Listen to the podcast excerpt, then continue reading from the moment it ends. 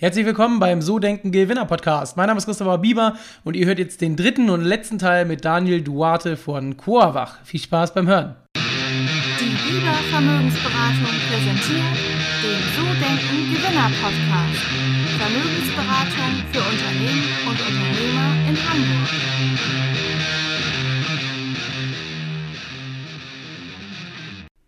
Das stimmt. Beides, beides, ja, beides ist möglich, ne? Das ist so. Ähm, ja, krass. Ich würde gerne nochmal auf den, auf den zweiten Teil gehen, wo auch ein paar Überschneidungen schon waren, aber so das Thema, äh, du als Führungskraft bzw. Mitarbeiter. Ähm, wir hatten ja schon gesagt, 30 sind es, nicht 40, das, das habe ich mir schon direkt notiert. Ähm, aber 30 ist ja auch schon eine Größe, wo es gewisse Strukturen und Abläufe geben muss. Und du hattest ja schon gerade gesagt, wie ihr mit Problemen zum Beispiel umgeht. Aber wie hast du das gemacht? So vom ersten Mitarbeiter bis jetzt 30. Ähm, Gibt es da mittlerweile Strukturen, Abläufe? Was sind da so seine, deine Facts? Wie machst du das bei euch in der Firma? Ja, wir haben, ähm, genau, wir haben wirklich äh, viele, ich habe ja viele große Fehler gemacht, wie ich das schon gesagt habe. Und wir sind relativ schnell äh, gewachsen, ja, und vor allem so in 2018. Ich habe den Fehler dort geschafft, ich habe das nicht geschafft, meine äh, Superstars ja wirklich zu halten und denen auch die Möglichkeiten sich dann noch viel stärker weiterzuentwickeln. Deswegen hat mein Team sich stark verändert in 2018. Ähm, zu diesem Zeitpunkt, auch Anfang 2019, hat mein Mitgründer ähm, äh, das Unternehmen operativ verlassen. Da wollte sich um andere Projekte widmen. Und da habe ich dann ein größeres Team sozusagen gehabt. Wir waren Anfang 2019, auch Ende 2018, äh, so circa 50 Mann, weil wir dann relativ schnell sozusagen einen Wachstumsschub hatten. Was ich da aber für einen Fehler gemacht habe, ich habe viel schnell Leute geheiert und ich war erstmal so allein im Zentrum der Macht. Das ist ein bisschen problematisch, wenn man das nicht so gut strukturiert hat. Und das war das so, dass ich tatsächlich keine gute Prozesse habe. Ich hatte keine gute Prozesse in das ganze Unternehmen, Learnings, äh, ähm, Learning-Strukturen und auch so Business Cases, Modellen sozusagen, dass jeder immer wieder dieselben Themen oder ungefähr dieselben Denksweise hat. Was ist passiert? Das Unternehmen hat sich nicht so gut äh, weiterentwickelt, hat sich einigermaßen stabilisiert. Und dementsprechend habe ich mir gesagt, okay, ich muss jetzt einen neuen Wechsel machen. Wir müssen einfach das Team muss kleiner werden und ich gehe rein in bestimmten Teams, um da richtige Prozesse zu bringen und da richtigen äh, Strukturen. Und dann habe ich erstmal wirklich mit jedem Team erstmal das Mindset, okay, warum, warum machen wir das, wie wollen wir das lernen? Ich habe selber auch viel in dieser Zeit auch noch selber halt gelesen, so Five Dysfunctions of a Team, äh, unterschiedliche Bücher. Und dann habe ich sozusagen diese Themen dann nochmal direkt mit denen gebracht. Ich habe die sozusagen meine Stelle als Geschäftsführer und CEO so ein bisschen verändert und wurde ich Teamplayer. Ja, manchmal ist es so, die reporten dich. Nein, du bist Teil des Teams. Und du machst mit und gestaltest du mit. Und wenn die merken, dass es eine Schwäche ist und dann sagst du, du bist auch da, dann nochmal auch die Hände dreckig zu machen. Klar habe ich das schon davor gemacht, aber durch dieses Wachstum habe ich das erstmal nicht mehr gemacht. Und somit habe ich den Leuten gezeigt, dass ich auch ansprechbar bin und auch mitgestalten kann, dass sie auch direkt zu mir kommen können und nochmal so ein enges Bonding generieren können. In diesem Prozess habe ich danach einen Workshop gemacht, wo sie dann gesagt haben, alles was schlecht läuft. Vertrauen, Feedback-Kultur, äh, Management, Leadership und Accountability. Typischen Themen, die Failures von, äh, von, von Teams. Und was ich gemacht habe, ich habe jeden einzelnen von diesem Thema bewusst in Workshops. Ich habe dann Leute von jedem Team in Workshops gesetzt und über vier, fünf Wochen haben wir dann eine Stunde. Ich habe dann erstmal Zeit gegeben und mich selber auch in diesem Workshop teilzunehmen. Und somit haben wir eigene Worksheets erarbeitet. Von wie selber. Ich habe das Thema übergeben und ich war nicht mehr der verantwortlich für Vertrauen in das Team, sondern wir haben ein Vertrauensteam. So habe ich das gemacht mit das Thema Feedback, so dass wir Feedback-Kultur auch weiter pushen. In Deutschland ist es manchmal schwer, weil man möchte immer alles perfekt machen. Und deswegen es ist es auch wichtig, dass man zu lernen, dass es alles nicht perfekt gemacht werden muss, sondern dass wir auch Fehler und dass wir einfach darüber sprechen müssen. Und dann äh, das weitere Bereich auch Leadership und Management. Und ich habe viel angefangen auch darüber zu sprechen. Jedes Mal über meine Fehler, über wie toll das Sim ist, dass wir uns gemeinsam entwickeln, aber dass wir alle gemeinsam lernen müssen. Es gibt hier keine, es gibt Experten für bestimmte Bereiche, aber wir allen können uns ständig verbessern. Habe viel offen angefangen darüber zu sprechen und somit habe ich bei jedem Team Prozesse. Ich habe OKRs implementiert. Ich habe die KPIs nochmal neu berechnen lassen. Ich hatte schon ein Daten, also ein Warehouse äh, für, für Datenbank, wo alle Daten analysiert waren, hatte ich da schon seit 2017. Die habe ich nochmal strukturieren lassen. Ja? Und daraus habe ich das immer mehr in den Teams sozusagen gegeben, dass sie viel konzentrierter an den OKRs selber sich eure OKRs definiert haben äh, und deren Objectives und Key Results und sozusagen ihre KPIs mit diesen Denkweisen und somit auch transparent, in wie viel Umsatz machen wir jeden Monat, jeden Quartal, auch sogar äh, auch den Gewinn, den wir machen, auch jeden Monat, jeden Quartal mhm. und auch die davon partizipieren lassen. Wenn wir Quartal sozusagen, wir haben Ziele pro Quartal und wenn die das schaffen, gibt es einen Bonus, der automatisch bezahlt wird an, an jeden Mitarbeiter, der dabei ist. Und mit dieser Transparenz und mit diesem Vertrauen kommt auch dann natürlich viel Vertrauen zurück und aber auch viel Fokus. Und so habe ich das äh, geschafft, das auch zu verbessern. Ja, mega. Das ist, das ist ziemlich cool, finde ich. Ist es denn aber nicht manchmal auch schwierig, wenn jetzt, keine Ahnung, mal keine Ahnung, vielleicht ein Monat Verlust da ist oder ein schwieriges Quartal? Ähm, macht das dann nicht auch Angst teilweise bei den Mitarbeitern? Wenn, wenn, äh, wie, wie ist das so bei den Geschichten? Ja, ja, das macht auf jeden Fall Angst und deswegen es ist wichtig, ähm, es ist wichtig nicht, dass Information vermittelt wird, sondern wie Information vermittelt wird. und dementsprechend, ich achte sehr stark darauf, nochmal zu, vorzustellen, was sind die Pläne? Warum ist das gut? Warum ist das schlecht? Was machen wir, das zu verändern? Was machen die Teams, das nochmal zu verändern? Nicht einfach mal sagen, das sind die Zahlen, sondern konkret, lass uns mal die Zahlen lebendig machen. Ja, es ist nicht eine Zahl in der Wand. Wir haben nur so viel Umsatz gemacht, weil es einfach so gekommen ist. Sondern entweder haben wir weniger, mehr verkauft und diese Zahlen führen dafür oder wir haben mehr Verlust, nicht einfach weil wir Verlust mehr gemacht haben, sondern wir haben Projekte Geld ausgegeben, die nicht sinnvoll gemacht. Welche Projekte war das? Wie können wir das dann besser tracken, ja? Also lebendig machen, dass jeder, weil vielleicht kennst du das, aber kennen viele, viele, viele, viele, die sagen, ja, aber ich habe ja nichts zu tun mit Gewinn oder mit Umsatz, ja? ja. Sagt mir jemand von HR. Ich denke mir, wie? Du erst recht hast ja mit Umsatz und mit äh, Unternehmensergebnissen zu tun. Wenn wir die besten Leute heiern und die zufrieden sind, dann werden sie für den Umsatz und Gewinn pushen. Wenn wir das nicht machen, dann werden sie für Verlust pushen. Jemand von der Finance-Abteilung, ja, aber ich schreibe dir nur eine Rechnung. Je schneller du Rechnungen schreibst und je sicher wer du kontrollierst, wer zahlt, desto erfolgreicher sind wir auch, in das das Geld irgendwie sozusagen ankommt. Und jedem denn bewusst zu machen, wie wichtig sie eigentlich sind für den Erfolg des gesamten Firma und somit auch, dass sie auch davon profitieren. Mega. Finde ich auch sehr cool. Ähm, also man merkt schon echt durch alles Stück für Stück durch. Also abgefahren. Das ist heute so ein bisschen im Podcast, äh, ich finde das mega, Daniel, wie so eine Lernanleitung für jemanden, der sich selbstständig macht. Das ist richtig, richtig cool. Also schon mal, äh, auch wenn wir noch gar nicht am Ende sind, vielen Dank. Also mega. Ähm, ich würde gerne noch wissen, wenn wir gerade bei Mitarbeitern sind, Benefits. Machst du für langjährige oder für besondere Leistungen, hast du ja gesagt, machst du im Quartal diese Beteiligung zum Beispiel. Ähm, was machst du so mit ähm, äh, seniorigeren Mitarbeitern? Gibt es da irgendwie so Bindungsgeschichten, kriegen die Shares oder ähm, wie macht ihr das bei denen? Ja, genau. Wir haben da ähm, leider das nicht mit Shares vernünftig aufgebaut. Ähm, das möchte ich mir nochmal überlegen, ob ich das, das nochmal einfüge. Vor allem halt so in den äh, längeren Mitarbeiter. Wir haben immer so die gewinnen Sachen, entweder also größeres Essen oder die gewinnen wieder irgendwie irgendein Plakat oder so. Also wir versuchen so irgendwie, das ist wirklich so, das zu ehren sozusagen, in diese lange mhm. Zeit.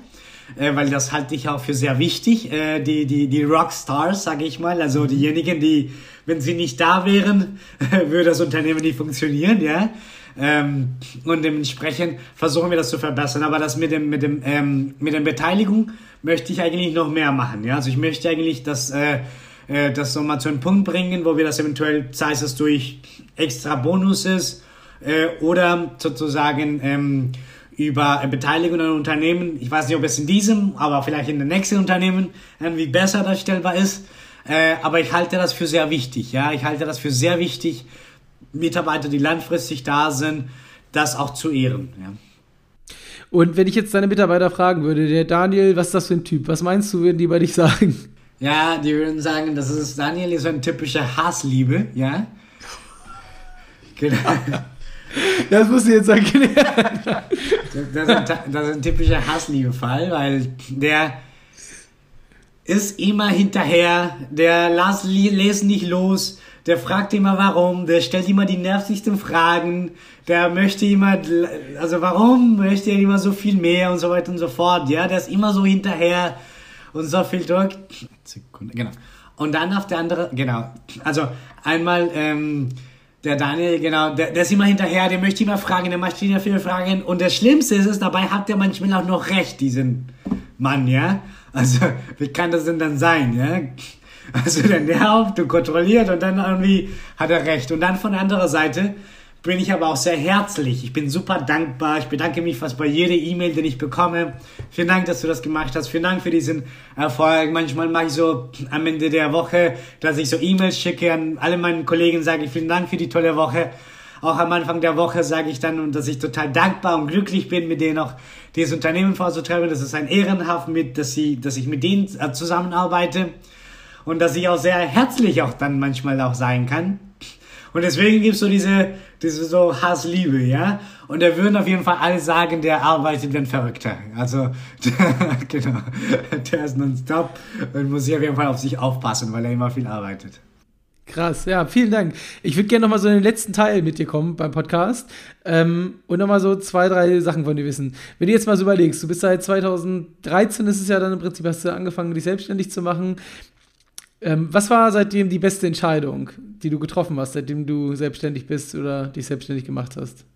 Also für mich, ich muss sagen, dass ich auch eine gewisse Glück habe, auch weil ich, ich denke, es gibt meiner Meinung nach, es, es findet sich selten, dass Menschen etwas finden, wo sie gut dran sind und auch noch dazu so eine Passion, wo sie, wo sie dahinter sind, ja, wo sie mitschaffen können. Und ich hatte das Glück, dass ich das gefunden, dass ich das zum Teil mit Coakult den ersten Schritt gefunden habe dahin. Ja, weil es ist wirklich, ich habe mich bewusst entschieden, ich möchte etwas, was Fairtrade ist, also was fairen Handel unterstützt, was ähm, Bio ist und ich möchte gestalten, ich möchte etwas machen und ich glaube, dass ich einfach dieses Glück habe, weil ich selber auch da aufgehe, das mitzugestalten, mitzumachen, mit, aufzu, mit aufzubauen. Und, ich glaube, das ist die beste Entscheidung, was auch immer bei mir, also immer wieder bei mir zu sein und auch die Entscheidung zu treffen, ganz am Anfang zu sagen, ja, ich gründe diese Firma, ich gehe diesen Risiko ein, ich vertraue in mir, aber ich möchte das so machen, wie ich dahinter bin. Und das ist, ich möchte, dass es ein fair gehandeltes Unternehmen von Anfang an. Ich möchte von Anfang an, dass wir halt Bioprodukte haben und dass, dass wir dieses, dieses Ziel hinarbeiten, das in dieser Vollkommenheit. Und dass das gemacht zu haben, hat auch ermöglicht, dass ich mit diesem Höhen und Tiefen ich das nicht geschafft habe, loszulassen, weil diese Entscheidungen hat sich immer wieder bestätigt.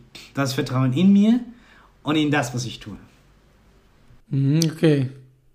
Ja, krass. Und natürlich jetzt die Gegenfrage direkt. Was war die schlechteste Entscheidung in den ganzen Jahren? Gab es eine überhaupt? Oder ich glaube, die schlechteste Entscheidung war tatsächlich, ich habe dir nochmal gesagt, war tatsächlich dann zu erkennen, wann ist es der richtige Zeitpunkt für unsere Firma nicht so schnelle Erfolge zu schaffen, weil bei uns war das so, dass wir da nicht so schnell, also nicht super schnell, weil wir nicht einen gigantischen Markt, wir müssen unseren Markt selber kreieren in dem wir mehr Leute bringen zum Kakao trinken mit Guarane. Äh, und meine schlechteste Entscheidung war, dort nicht aufzupassen und zu merken, dass es war nicht die Zeitpunkt, selber Sachen zu machen, selber Sachen umzusetzen, sondern eigentlich von den, was ich angesprochen habe, meine Superstars, eigentlich viel mehr Verantwortung zu geben, wirklich starke Teams zu bauen, für einen viel langfristigen und, und, und, und, nachhaltigeren Erfolg. Dass, dass ich das nicht gemacht habe in 2018, Ende 2017, Anfang 2018, dass ich das nicht gemacht habe. Das würde ich sagen, das war eine meiner größten Failure bisher. Mhm, okay. Ich äh, würde gerne trotzdem noch mal so, wir sind jetzt fast bei einer Stunde, aber so zwei, drei Sachen muss ich noch von dir wissen. Ich hoffe, die Zeit haben wir noch. Ähm, ich würde gerne noch mal auf jeden Fall wissen, Tipping Point, gab es den bei euch im Unternehmen? Also du hast ja gesagt, war das zum Beispiel Höhle der Löwen oder gab es danach noch mal so einen Tipping Point, wo es richtig hochgedonnert ist vom Umsatz? Ja, definitiv Höhle der Löwen war ein, Tipping Point, ein, ein Tipping Point. Und der zweite war, wir haben in äh, 2017 äh, neue Drinks auf den Launch gebracht Ready to Drinks, also eine zweite Produktkategorie. Aber die waren äh, nicht so lecker. Und das Beste war auch dort, ich habe direkt das Projekt genommen und umgesetzt und drei leckeren Drinks geschafft. Und das hat auch uns katapultiert dann nochmal in den Umsätzen, diese neuen Produkten. Und ich bin der Meinung, dass wir in diesem Jahr nochmal auf dem Weg sind zu unserem dritten, dritten äh, äh, äh, Giving Point in, der, in unserer ja, Unternehmensgeschichte. Kannst du schon verraten, wie der aussieht? Oder musst du da noch ein bisschen. Also, erstens hat es sehr viel damit zu tun, mit das, was ich äh, gesagt habe zu den ganzen Teams und Strukturen. Äh, das glaube ich, dass äh, diese Grundstein habe ich noch nicht komplett, bin ich noch dabei, das äh, zu festigen und weiter. Also, es ist ja ein Daily Work, das auch zu sichern. Mhm. Und das zweite ist es, dass wir in diesem Jahr bringen wir mindestens fünf Produkte auf den, fünf Produkte auf den Markt und, ähm, und eventuell noch mehr. Also das bedeutet, dass wir jetzt so einen, wir haben in den letzten Jahren nicht so viele neue Produkte äh, gebracht und jetzt haben wir unsere Strukturen angepasst und mit diesen angepassten Strukturen können wir noch ein bisschen mehr Push nochmal reinbringen und dann äh, und auch mein, mein, mein Management-Team da richtig mit aufbauen. Also von daher bin ich sehr gespannt und freue mich wie ein Verrückter auf äh, 2021. Ich weiß, es ist ein schwieriges Jahr und auch letztes Jahr war es ein schwieriges Jahr, aber ich mache das Beste draus. Sehr gut, ja, mega. Dann äh, will ich dich gar nicht mehr so lange aufhalten. Letzte Frage noch im Podcast. Ähm, wir haben jetzt so viel gehört und du hast auch schon so viel inhaltlich gesagt, deswegen ähm, ich würde gerne mal so vielleicht so einen letzten Schlusstipp, so ein letztes Statement haben. Wenn Menschen sich jetzt selbstständig machen oder wollen, selbstständig machen wollen oder gerade selbstständig gemacht haben, was gibst du denen mit für, für diesen Start sozusagen? Du hast ja schon ganz viel erzählt inhaltlich, deswegen, aber gibt es so da ein, zwei Sachen, wo du sagst, da, das muss ich euch jetzt noch sagen, wenn ihr kurz davor seid oder gerade am Anfang?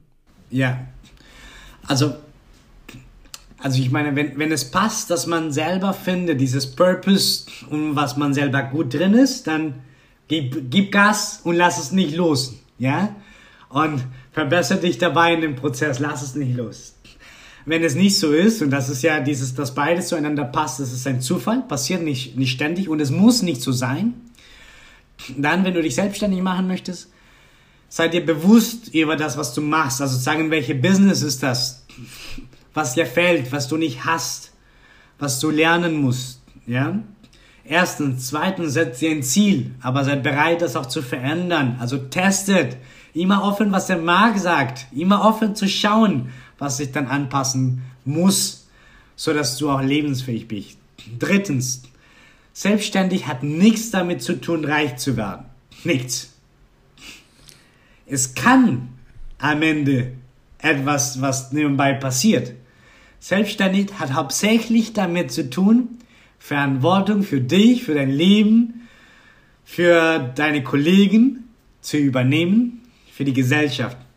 Und sei dir bewusst, dass du erstmal dafür selbstständig, dich selbstständig machst. Und ob du bereits erstmal bist, diesen Schritt zu machen. Daniel, mega. Vielen, vielen, vielen, vielen Dank. Das hat mir richtig, richtig viel Spaß gemacht mit dir. Ähm, ja, ich äh, freue mich, ähm, was 2021 kommt, welche Produkte es sind. Ich werde das beobachten. Und äh, das ist doch dann auch bestimmt eine gute Möglichkeit, nächstes Jahr nochmal einen zweiten Teil aufzunehmen. Das kriegen wir, denke ich, hin. Vielen Dank für deine Zeit. Ja, vielen Dank, Christopher. Vielen Dank für die tolle Fragen und freue mich. Ja, äh, gerne nochmal, kann ich ja nochmal mehr Learnings nächstes Jahr, was ich da nochmal mitgenommen habe. Oder Failures, die werde ich bestimmt auch nebenbei haben. Äh, von, der, von beiden kann ich ja gerne berichten. Vielen Dank, Christopher. Sehr gerne. Dankeschön. Das war es leider schon wieder. Das war der dritte und letzte Teil mit Daniel Duarte. Ähm, ich hoffe, dir es Spaß gemacht. Für mich war das ein mega Interview. Ich fand das sehr, sehr interessant, was Daniel erzählt hat, wie er sein Unternehmen aufgebaut hat, welche Höhen und Tiefen es gab. Und ja, ich freue mich auf einen eventuellen zweiten Teil, wenn wir den irgendwann mal aufnehmen. Und ansonsten wünsche ich dir jetzt noch einen schönen Tag, egal wo du gerade bist. Und freue mich, wenn du nächste Woche wieder mit dabei bist. Ciao, ciao.